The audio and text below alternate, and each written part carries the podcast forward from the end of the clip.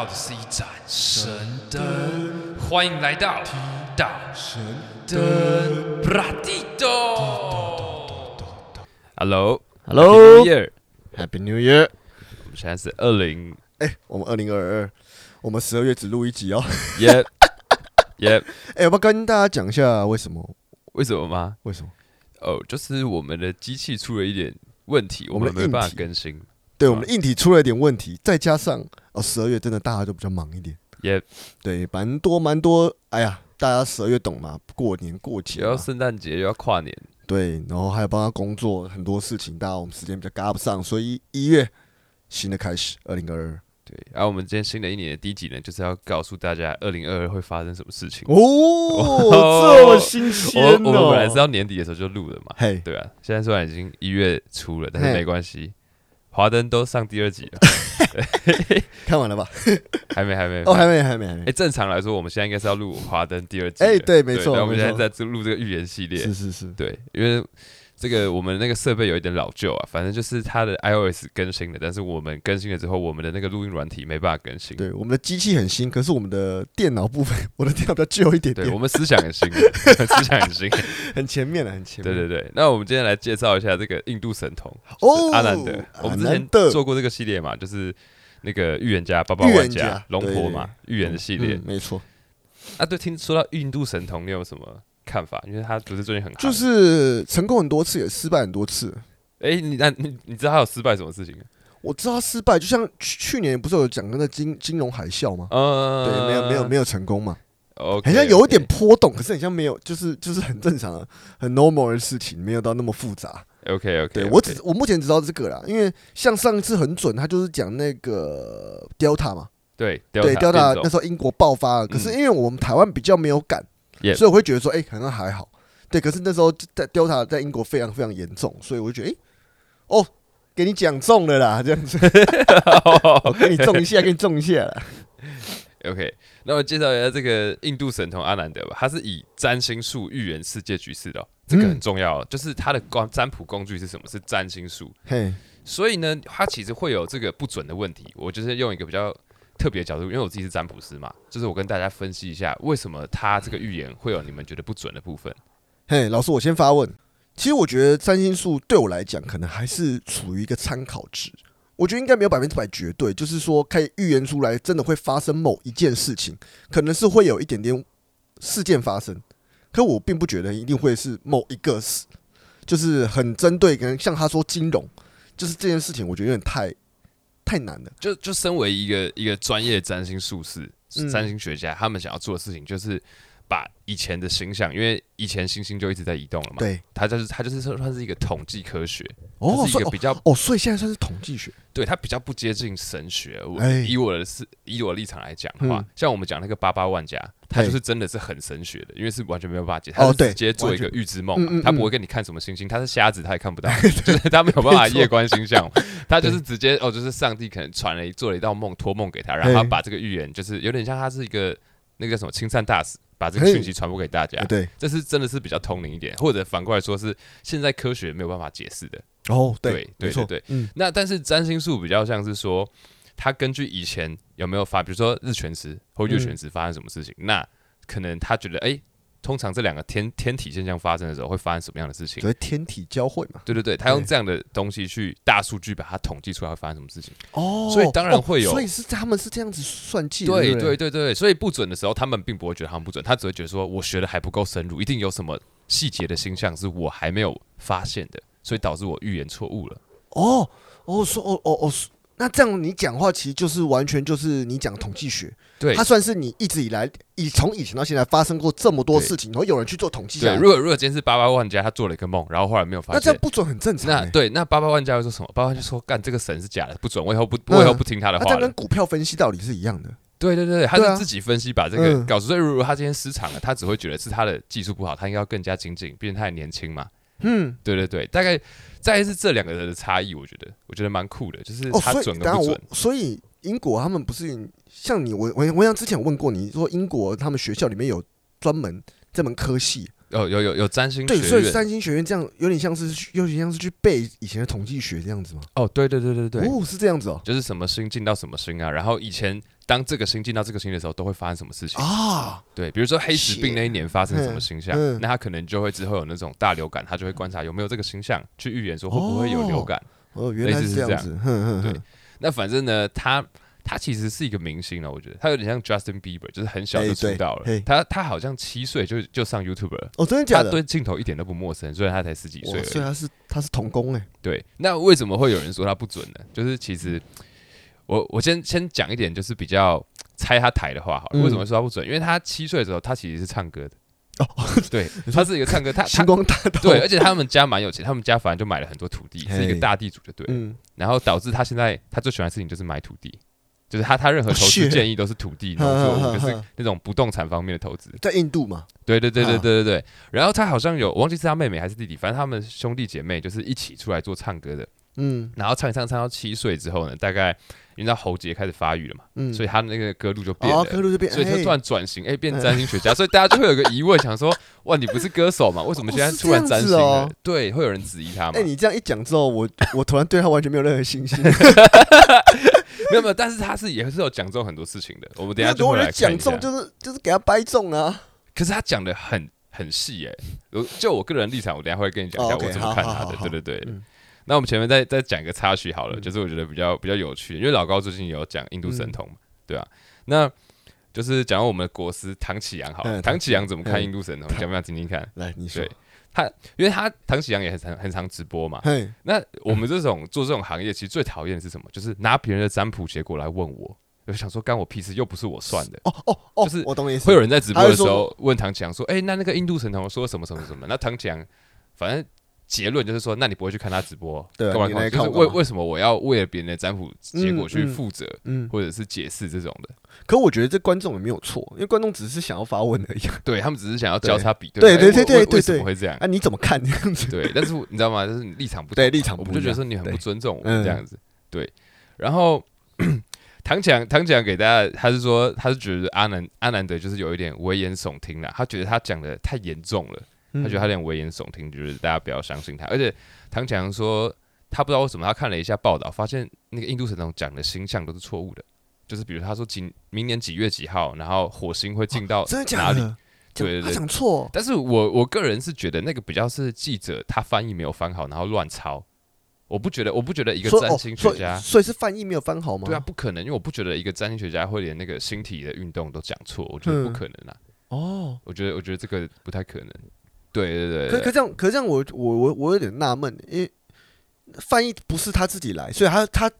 因为我看过他影片，他里面他就是讲，算是讲，他不是讲英文吗？对对对，可能就是有一些记者在抄的时候抄错了那个形象或怎么样。哦哦，对对对，然后然后反正反正唐立奇，我那时候看他直播嘛，然后他就是最后他就直接讲说，他就很很大声的说，有多少是世界。那个末日的预言成真了吗？请问一下各位，嗯、对他说不要危言耸听这样子，然后说如果你们再问的话，你们就去他的直播就好了，不要问我。真的是 唐启阳占星帮。然后其实我对于世界末日没有发生这件事情，我有我有一个自己很大的一个观点。嗯，我觉得我觉得都不是因为世界末日没有发生，而是世界末日被阻止了。哎，对啊，你知道我你知道我的内我的内心中是百分之百确定这件事情，我不知道为什么，我很相信这件事情。就我发现，我我觉得啦，这个世界应该世界末日好几次了，可是。可能要么未来人嘛，要么外星人啊，去阻止。我觉得这可能性是很高的，很高的，非常高的。很多是世界末日预言的，然后都被阻止。我觉得是这样。我也觉得是这样子。嗯，然后，然后他主要就是看这个星体嘛。嗯，然后他最常念的书就是一些古印度的经书，所以他最常参考的就是一个叫吠陀经文的，当然还有很多相关的经文他都有参考。基本上他就是观察这个天体。嗯，对。然后这个经文呢是。他不止，他不止要预测嘛，他还要提出一个解决方案。比如说流感发生，你要怎么办？那解决方案呢？他就是回顾历史，就是以前的经书会有讲说，以前他们后来怎么解决的，对对对，或者是有一些预言预言类的书籍会讲说，哎，未来发生的事情怎么处理？哦，对对，反正就是解答呢，就是星星是拿来观测预测未来用的，那解答就会从书本里面找。OK。对对对对对，然后我就调查一下，他占卜一次的费用大概是两百美金啊，就是换算。哦，他有他平常来帮人家占卜。有有有有，换算一次大概是五千五百块台币，好贵哦。对对对，那我们来讲一下他有命中的预言，毕竟他现在还在成长嘛，他现在十几岁而已。是，我觉得他的前途可能还有很大发展空间嘛，对吧？那他他最有最出名的就是新冠肺炎嘛，对对吧？他在二零一九年的八月就预言了，他说在二零一九年十一月呢到二零二零的四月，世界会有大型灾难肆虐全球。嗯，对。那但是他其实讲的是蛮笼统的嘛。他说世界会有大型灾难，可他这样预言才对啊，因为你不能预言太细。对，因为太细，它没有太细。你从星象分分析到太细，我觉得这件事情是不可能的，就是不存在的。所以你讲大方向，我觉得就是还有它的准确度存在。对。对啊，但是很多人会拿这个点讲，他说你那我随时都说全世界会有一个变动，你有没有明确讲出来是新冠病毒？就是有人拿出来质疑他的点，哦、但是看星象就真的是这样，对、啊，这就是这样子、啊，他就是觉得那个时间会有一个动荡嘛。嗯、啊，信不信你？啊你啊你可以不要去看啊，你不然你干嘛讲话？但是我自己觉得这个还是偏向准的预言，毕竟他时间段准的很明确。哎，十一月超准哎，对啊，对啊，他给的很明确嘛，而且真的是世界变革啊。他就是因为这个预言开始广为人知。是。对，然后他的第二个预言就是他那个时候有讲，就是疫苗不是之后就开始研发嘛，对，每一国都开始就是拼命制造疫苗嘛，他就是说疫苗是没有办法解决这个困局的，嗯，对，他在二零二二到二零二一的很多次预言都已经质疑就是新冠疫苗的作用，他说疫苗没有办法解决问题，然后后来事实也证明了病毒一直变种是没有办法解决这个问题的，对。然后他还有讲了很多类似天灾的事情嘛，比如说他说二零二零的九月到十一月啊，然后会有什么很多天灾人祸嘛。那那个时候的确像日本、印尼、台湾都有那种大地震啊，然后全球都有变种病毒嘛。嗯。然后我自己觉得他有提到个别国家的大事，比较特别准的是他在二零二零的六月二十一有讲到一个特别准的，他说那个时候日食，日食就是那个天体现象嘛。对。日食，他说日食的阴影笼罩了中印边境。然后我就看新闻，哦、那时候就是拉克达爆发冲突，嗯、就是中国跟印度真的在那个日食的那个阴影笼罩了那个地段，真的爆发流血冲突。我觉得哇，看这个好准。其实我对日食也有一点憧憬呢，因为我一直觉得，因为其你你知道吗？反正很多电 很多电影嘛，不管怎么样，或者是一些古书都会讲到日食的时候，就是会都会有事情发生，发生一些特别的事情。对，所以我对日食一直一直来都有憧憬。那、啊、你有看过日食吗？我看过日食、啊，你看，因为要戴眼镜，要戴眼镜，对对对。对对，要戴眼镜。以前上课的时候会叫我们看嘛，对，嗯，不过我觉得还是很帅，对。对。然后有一个比较帅的啦，就其实我自己觉得他自己预测的那个经济比较容易失常，他常常 他常常失常都是在经济这一块。那他他有一个经济预测的还不错，他就是我忘记他在什么时候预言，反正他就是预言说，也就是十一月的事情嘛，就去年十一月，他说比特币会创下新高。然后的确，他在十一月比特币就创一个新高了，历史新高。只是他一一冲破之后，马上就暴跌。对啊，我知道。对对对，但是这是有准的啦。我就觉得这几个是他比较准的预言。可我觉得比特币暴涨应该不是因为他吧？对，因为我不知道，我我个人我个人会觉得讲到经济会有一点让别让别人觉得有点政治倾向，可能有一点操作空间呐。对，就是。有买比特币。哎，一定的，一定，不然干嘛讲？不然干嘛讲？对啊，所以我就觉得 不知道外围资金吧。哦，那我们我们讲一下他不准的预言好了。他不准预言是他有预言说这个石油啊，还有这个就是白银、黄金啊，就是银铜，就是那种金属矿物啊，嗯、跟石油还有天然气价格，他说就是会大大的就是升值就对了，对。但是其实那个时候疫情爆发嘛，然后只有金价有比较明显的，对啊，金价很明显，然后其他完全没有动，对啊，对对，这是他们就觉得这个是一个失准的预言。可是其实最近石油也在涨啊，最近加油都变很贵。哦，对，这是对对对对真的。然后还有你刚刚提到了嘛，世界大战、世界末日，他说二零二年会爆发第三次世界大战，对他预言二零二年第三次世界大战会开打。我现在都觉得世界要世界大战好像蛮难的，对，真的蛮难的。而且他还明确说，哦，就是什么美国、印度、伊朗、巴基斯坦会因为中东那边的地缘冲突引发战争，然后波及到全球。嗯，对。但是后来事实证明，回顾一下。去年就只有发现，就是只有美国他们有一个狙击手，就狙杀了这个伊朗的重要高官，就是一 一个 一个狙击而已，他没有没有到世界大战。对，然后还有伊朗对美国发射导弹嘛，但是根本就没有发生世界大战，所以是他失准的。但是有没有可能因为这个预言被阻止？就是你们可以去想一下。哦，也对，也有可能啊。因为如果是听了预言然后阻止了，但是这个预言这样子，你觉得还算是准确的吗？没有，因为你预言到战争类就是东东西的话，其实你讲了。有人听到了，其实我觉得搞不好就会停止了动作。我觉得这是有可能的啊，就是他出来讲这件事情，搞不好是为了阻止这件事情。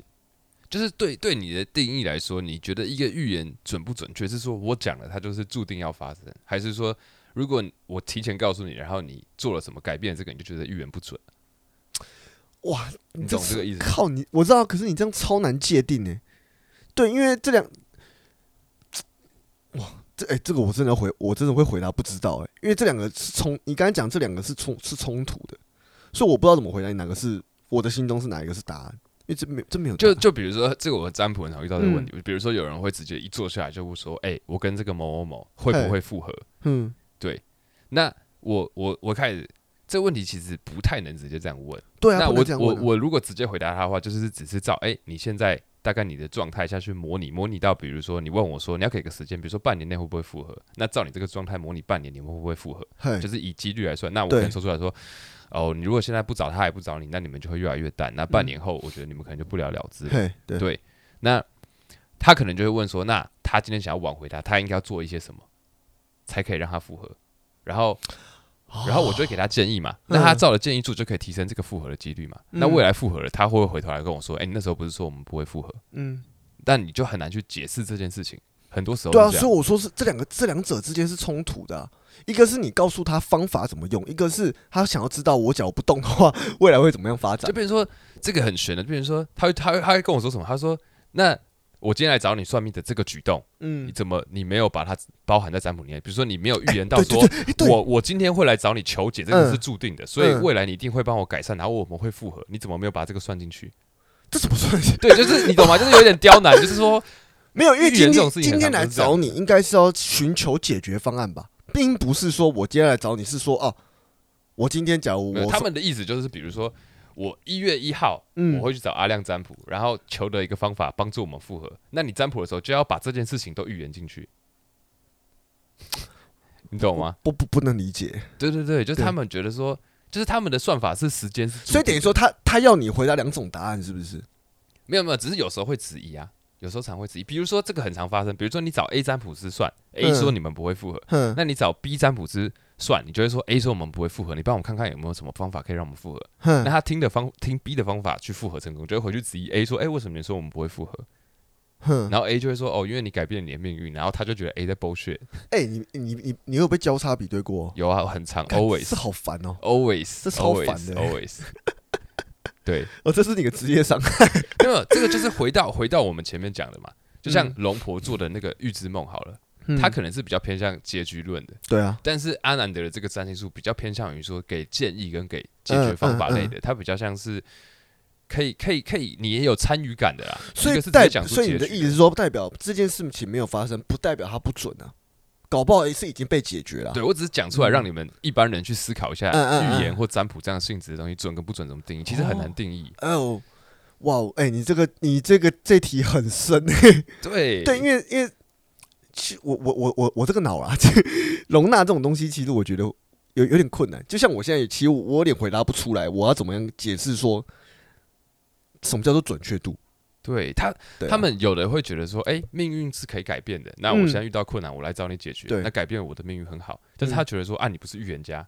那你应该要连我来找你占卜这一步都算进去。那这样的话，其实算是两件事情啊。第一件事情是我要知道我未来要怎么走，然后第二件事情是我要知道我方法怎么解决。这个就会扯到时间的观念。对啊，所以我说没一般人没有对于这两个，这是两个时间轴。正常心态的，如果他们是对未来觉得说可以命运可以改变，他们是觉得时间是正向在流动的，就是说我的现在会决定我的未来。对啊，那另外一种是觉得。是没有时间观念，他觉得是未来决定现在吗？哦，没有没有，他们觉得过去就是现在，现在就是未来，未来也是过去。他们觉得是没有时间观念的，就是说你在你在 第一年的时候会大变，第二年大变，第三这是注定好的。哦，他觉得说我今天会不会动作，就是已经决注定好了。对，他们就是时空旅人的问法。哦，就觉得说我是二零，你你你他妈坐在这边，你就是二零三零年的人啊！那你专门回答问题，你要告诉我，这种人约他绝对会迟到那种。对。OK，我们我我我们先中场休息一下，我等下回来跟你们好好讲一下阿南德。好，我前面在屁话。OK，好，就这样。我们回来了。OK，我我我我们刚我们刚刚好像一直在猜我们等一下要讲的主角的台。对对对对，我我我们现在其实这个东西就这样嘛，就像唐启阳说的嘛，你你如果要听他的直播，就去他的直播间嘛。对，没错。你你信一个就信者恒信，对，信者恒信。对啊，你要就是走他整个系统。嗯，所以我们现在要。成为就是阿南德的信众，嗯，我们现在就是他的辩护律师，跟他在同一阵线，我们要跟着他的时间线进去看看要怎么解决我们未来的问题。OK，好，OK，没问题。你看他已经避免了那个第三次世界大战了嘛？对，对不对？他就避免掉了，他已经避免，不然就是延后了。对对对。反正我我先说一下吧，他的爆红就是因为预言这个新冠疫情嘛，对，对不对？那他那个时候是二零一九的十一月爆发嘛，是的确，然后也在二零二零的四月达到了一个高峰嘛，对不对？对，然后在二零二零的六月开始减缓这个疫情，就是我们所谓的第一波疫情这样子。嗯、然后他那时候也有预言的，他说在二零二零的时候，应该说这个时间的时候就是疫苗正在制造的时间了，嘿，对。然后他那时候也也说疫苗其实是没有用的，不是最终解嘛，嗯、对对。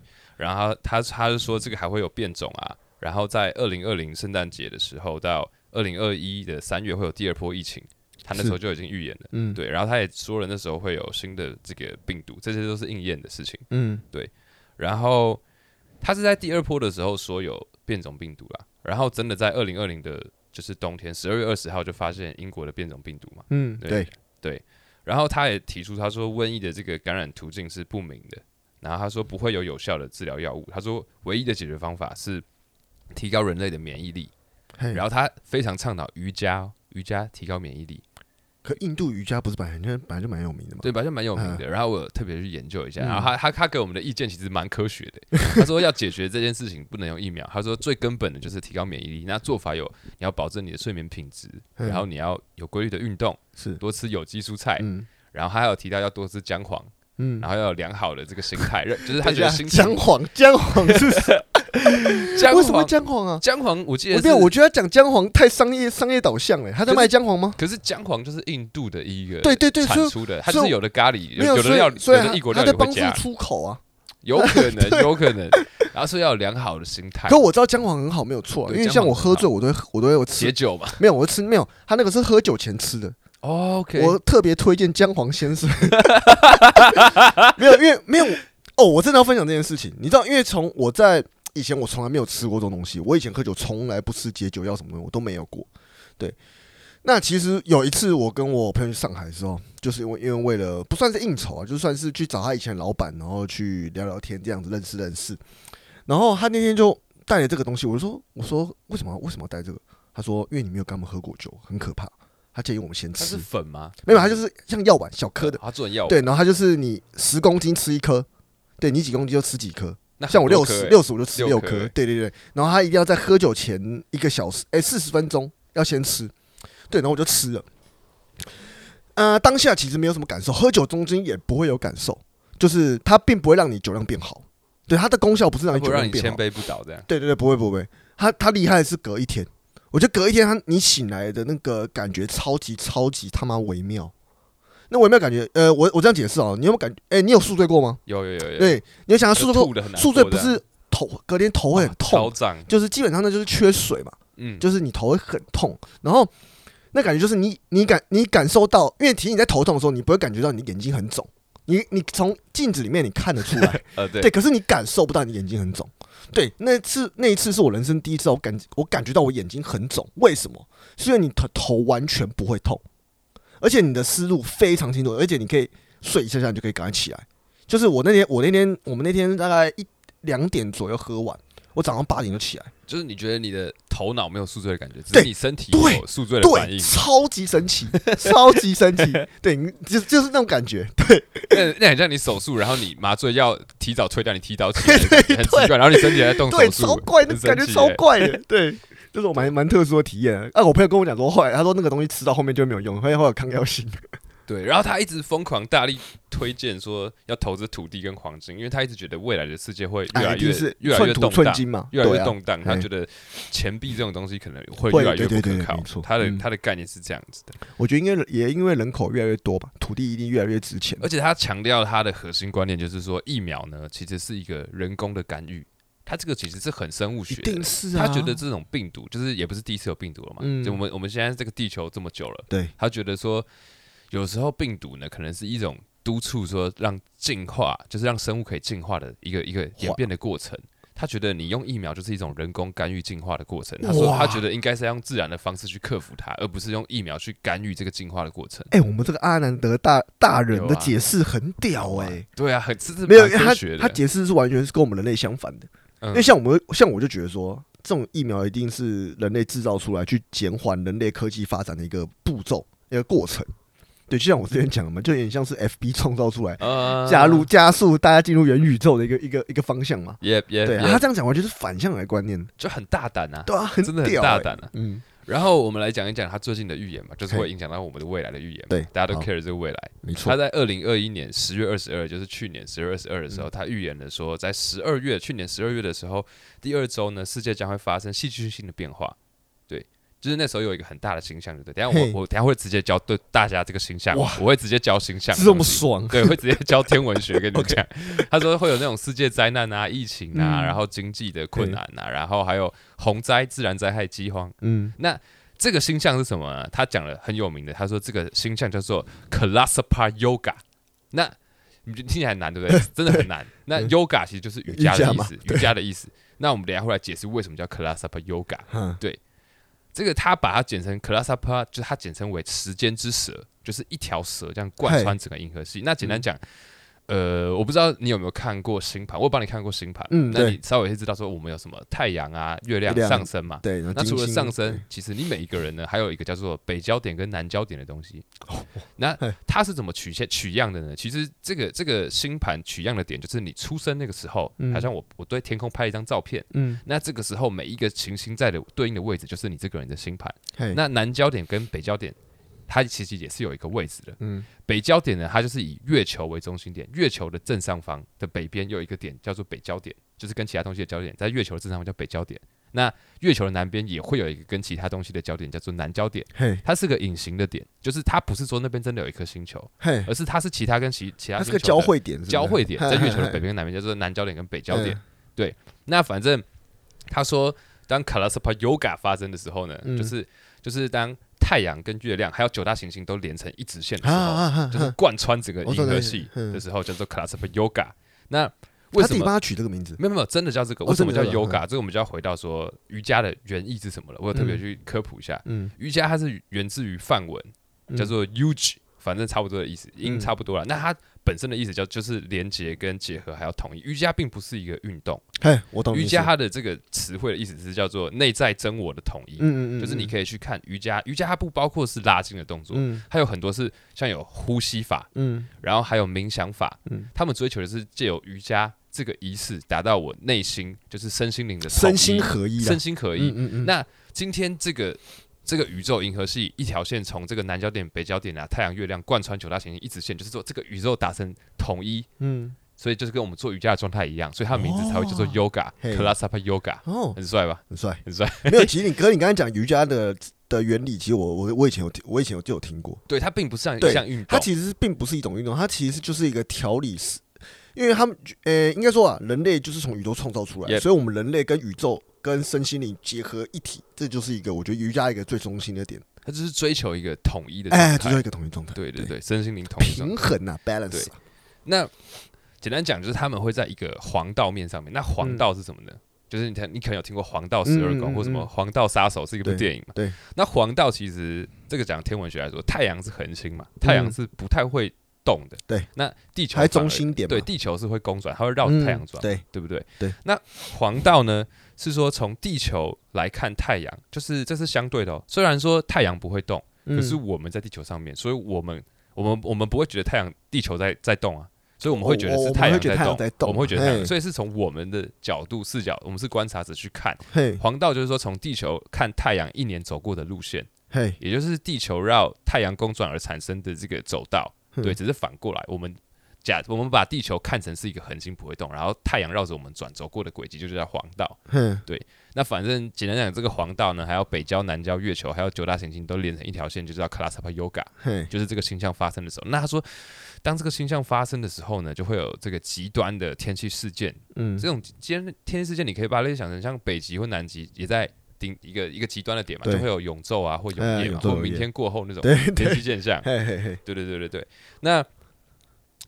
他他还有讲一些像月亮年，这个我就先不赘述了。反正就是月亮年加上 Kalasapa Yoga 一系列的影响，造成了十二月的这个第二周会有一大堆事情发生。那因为我们现在已经一月了嘛，我们回顾一下，这的确都有应验。像在十二月第二周的时候发，印尼的这个印尼印度尼西亚发生了七点七的这个强震，然后还有海啸。嗯然后加拿大呢跟美国呢都出现了非常多的龙卷风。嗯因为龙卷风。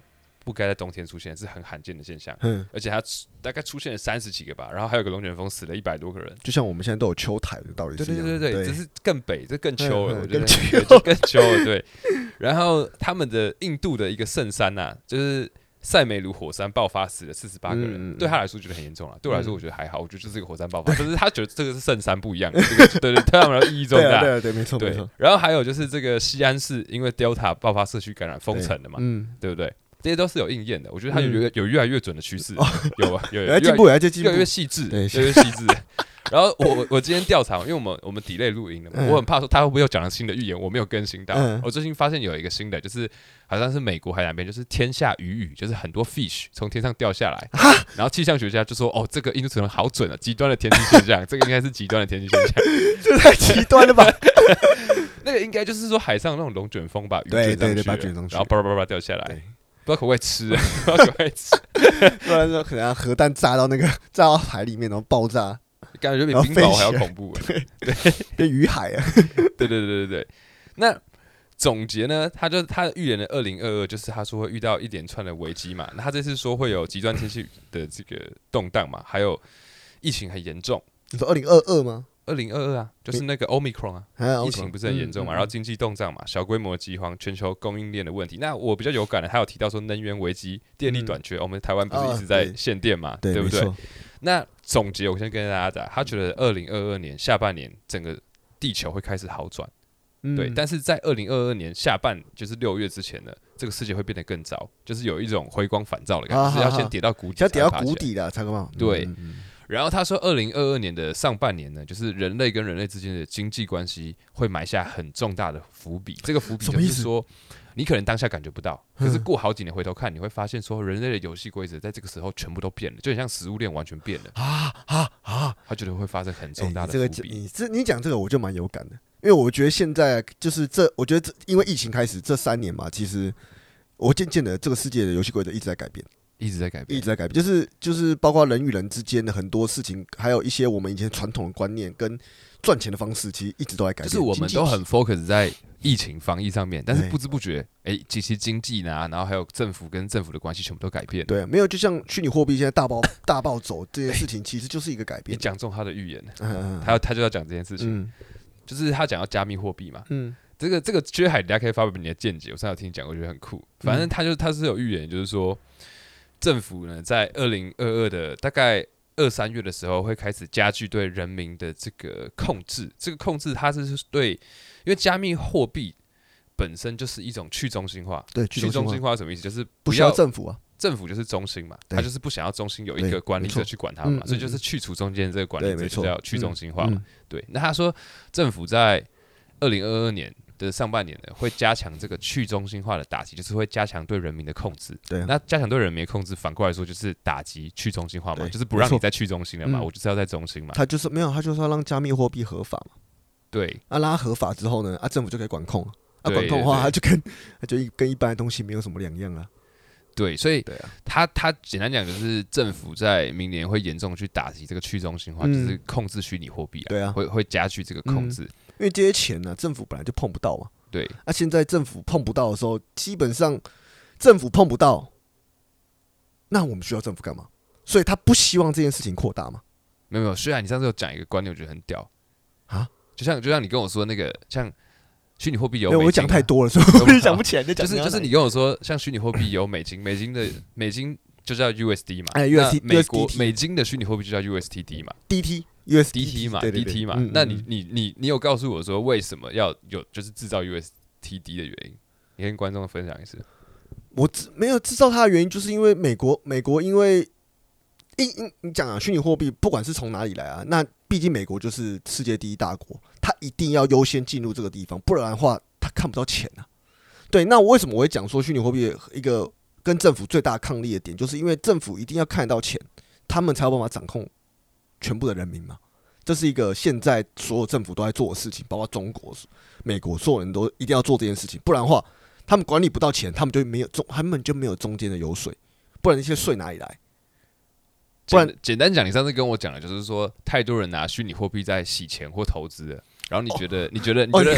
你觉得？你要你要我讲这么这么辣的观点？这还好，这还好，这还好吗？大大家都拿虚拟货币在投资嘛，我们就讲投资。哦，讲投资哦，投资好了。那我们今天钱不放在银行，都放在虚拟货币里面。那你放在银行的话，银行跟政府有关嘛？政府可以用得到。但是你如果全部都丢到虚拟货币市场的话，政府就会觉得说，靠，我国家的钱一直被丢到一个黑洞里面，他看不到流向，看不到流向啊。所以你跟我说他创造 USDT。就是很像是我国家也要介入，就是卡位这个市场。对对对对，我我 USDT 如果在虚拟货币做起来的话，那这个虚拟货币就不是去中心化了嘛？对，我就是这个虚拟货币就重新建立起我的中心了嘛？对，没有，因为我就讲难听点，USDT 在我眼里它不算是虚拟货币，虽然它是个虚拟货币，但它不是虚拟货币。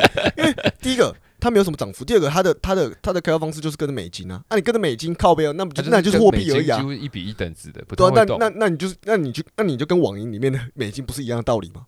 对，但是这个没有意义的行动，其实我觉得是为了要掌控。哎，其实没有，不会没有意义哦。对于美国来说是很好的哦。我觉得他想要掌握这个资金流向，对对对对，他希望这个资金可以流向来。其实我觉得 USTT 有点像是美国在虚拟货币又开了一间美国的银行，对对对，让让美让那个虚拟货币的钱可以流到美国的这个虚拟货币银行。对，没错，就是这样子，对对嘛，这就是他们最大的。所以照这个预言推论啊，可能以后可能会出现。各式各样，像类似 USDT 的币啊，像 China TD 之类的。诶，我跟你讲，China 绝对是会搞他们自己的学，找搞他们自己的链呐。我这样讲比较清楚，搞他们自己的链呐。对啊，他们毕竟都有微信支付什么东西的，干他们搞一个链，应该应该应该不难呐。嗯，对啊。然后他有预言说，就是会会有第二波疫情。但是是比较温和的，没有像没有没有没有像二零二一三月到五月那个那么夸张啊，就是一堆走首相中标啊，没有没有那么夸，比较温和，就是 Omicron，他觉得 Omicron 比较温和，比较温和一点。对对对，那他觉得这个三四月，二零二二的三四月，就是加密会不会进入一个阴影期，嗯，就是被控制了嘛，已经被控制了。对啊，所以所以如果有投资虚拟货币的朋友，可以注意一下这个情报了。对啊，对，看你可不可以让你没有，可是其实这也是这也是大家迟早知道会迟早会遇到的事情啊，对啊，因为毕竟钱太多了，你那个。政府不可能不介入了，对啊。然后我要讲一个我最喜欢他的观点，我觉得超帅，就是敢讲他，就不管准不准，我觉得很有 guts。就是大家觉得 Omicron 是一个噩梦嘛，因为科学家都说哇，这个超难防，不管你打了几支疫苗都有可能中嘛。嗯。但是对于这个印度神童来说，他说 Omicron 是一个天赐的良机，是一个神机。为什么？他觉得这是一个画下，就是为这个疫情画下句点的开始。他觉得良药苦口。他觉得，嘿，这个疫情是帮助我们要脱离疫情而产生的病病毒，是来拯拯救我们的病毒。你说他是哦，搞不好就因为这个病毒，所以我们才开发出解药，这样子吗？No No No No，他觉得你先听他怎么讲，你就会知道他是什么意思了。对，就是大家觉得很恐慌，因为很难防御的东西嘛。然后大家科学家跟医学家都觉得很可怕，对。但是他的意思是说，就是高疫苗接种率的国家被 Omicron 攻击的时候会非常的惨，嗯，因为。我那种感觉好像是没有抗体吧，或者是太过太多的人工干预了。嗯，他觉得 Omicron 病毒可能是让这个病毒流感化的一个途径。哦哦，嘿，我对他反而觉得高疫苗接种率的国家会会得到报应。嗯，然后尤其是欧美国家，嗯，然后印度这种就是没有钱打疫苗的国家反而比较没事。对，他觉得这个新的病毒是帮新冠肺炎画下一个句点的 一个病毒。对，看这观点，他，他给的很酷啊，他直接说 Omicron 就是大自然给人类的解答，然后。但是疫苗是人类给人类的解答，啊、那他觉得人类给人类的解答当然比不上大自然给的恩赐。哎呀，这观哎这观点有要用心呢，很用心，很用心。对，而且他甚至有预言什么时候会结束、他说我们人类如果乖乖的，就是好好照顾自己身体，然后提提升群体免疫力的话，嗯、大概在一年后疫情就会结束了。嗯、所以他有说过在二零二二的六月会好转嘛，下半年会好转。嗯、所以。推估再加一年，大概就是二零二三，差不多五六月就会结束了。整波疫情，对，就是会流感化嘛，就是我们人类会跟它共存。差不多二零哦，就是哦，你说共存哦，只是这个东哎，我们这所谓的丢了哎，不是丢了，就变成长病毒之类的东西。对对对，就是变，哎，对，蛮屌的。而且它，而且它是有医学数据的哦。他说，新冠病毒的这个变种的传染力不断的变强。嗯，但是它的毒性不断的减弱，怎么怎么证怎么证明这件事情？他说死亡率不断的下降。嗯，他说以前一开始死亡率大概是五趴，后来降到两趴，现在连零点一趴都不到了。嗯，他觉得这就是一个啊，这个就是个解药嘛。对，他觉得这就是我们就是要迎接这个上帝的恩赐。对。然后他还有提到说，在二零二二年，他说黄金白银农业用地是最好的投资解决方案。然后他所有事情都强调因果，他说一切事情都是因果。这边就比较悬了，我就直接讲他的那个就是直播的翻译。嗯，对，他说我们对我们的每一个行为呢，都应该有一个交代，然后对受害者有交代，对上帝有一个交代。然后他说，我们正在就是无知的摧毁上帝的创造，污染地球啊，屠杀动物，然后破坏各种生命，置他于他们于极端的痛苦。嗯、这个置他们于极端痛苦，也就是说，我们如果不吃素啊，我们一直杀生，我们杀一只鸡，杀一只猪，他们的这个痛苦呢，就是怨念啊，不断累积，怨念都会回馈到我们身上。嗯、就像他的意思就是说，我们现在这么多天灾人祸，就是因为我们吃了太多生物，我们让太多生物在痛苦，那这些都会回馈给我们。嗯，对。他就说，每一种动物都跟人类像是手足一般，必须要有同情心。可是其实他这样讲也没有错，因为假如这个世界全部人都吃素的话，其实这个世界会蛮不一样的。我们就没有牛的屁嘞，对啊，没有猪的屁耶，就没有温室效应，对，就不会有温室效应，不会破洞。对啊，对。然后他跟我们说，这些目前的这些都只是警告，就是还不是最严重的后果。如果我们一直不听的话，未来会有很严重的惩罚。对对对。然后他说。我我他说我知道开始有些人开始吃素了嘛，我也会劝说大家爱护动物，嗯，对，但是这个标准可以一直不断提升，就是把它真的不再看成一只乳牛，真的看成一个是你的兄弟姐妹。嗯，你真的把你看成一个兄弟姐妹的时候呢，你就会觉得说，就连可能连挤牛奶，嗯，觉得说对牛都来说是一件很很不人道的行为，对，你就想象说你在那边然后一直被挤奶，他觉得这是一种很残忍的行为，就有点像阿凡达那样子啊。阿凡达就是处于一个就是有点像是人诶灵体人人类跟大自然共存的一个道理嘛。诶，那你有没有想过，就是第一个 第一个发现牛奶可以喝的人对牛做了什么？他怎么知道牛奶可以喝？给大家偷袭啊！OK，Happy New Year，Happy New Year，今天就到这样了啊！我是阿亮，我是雪，拜拜，拜拜。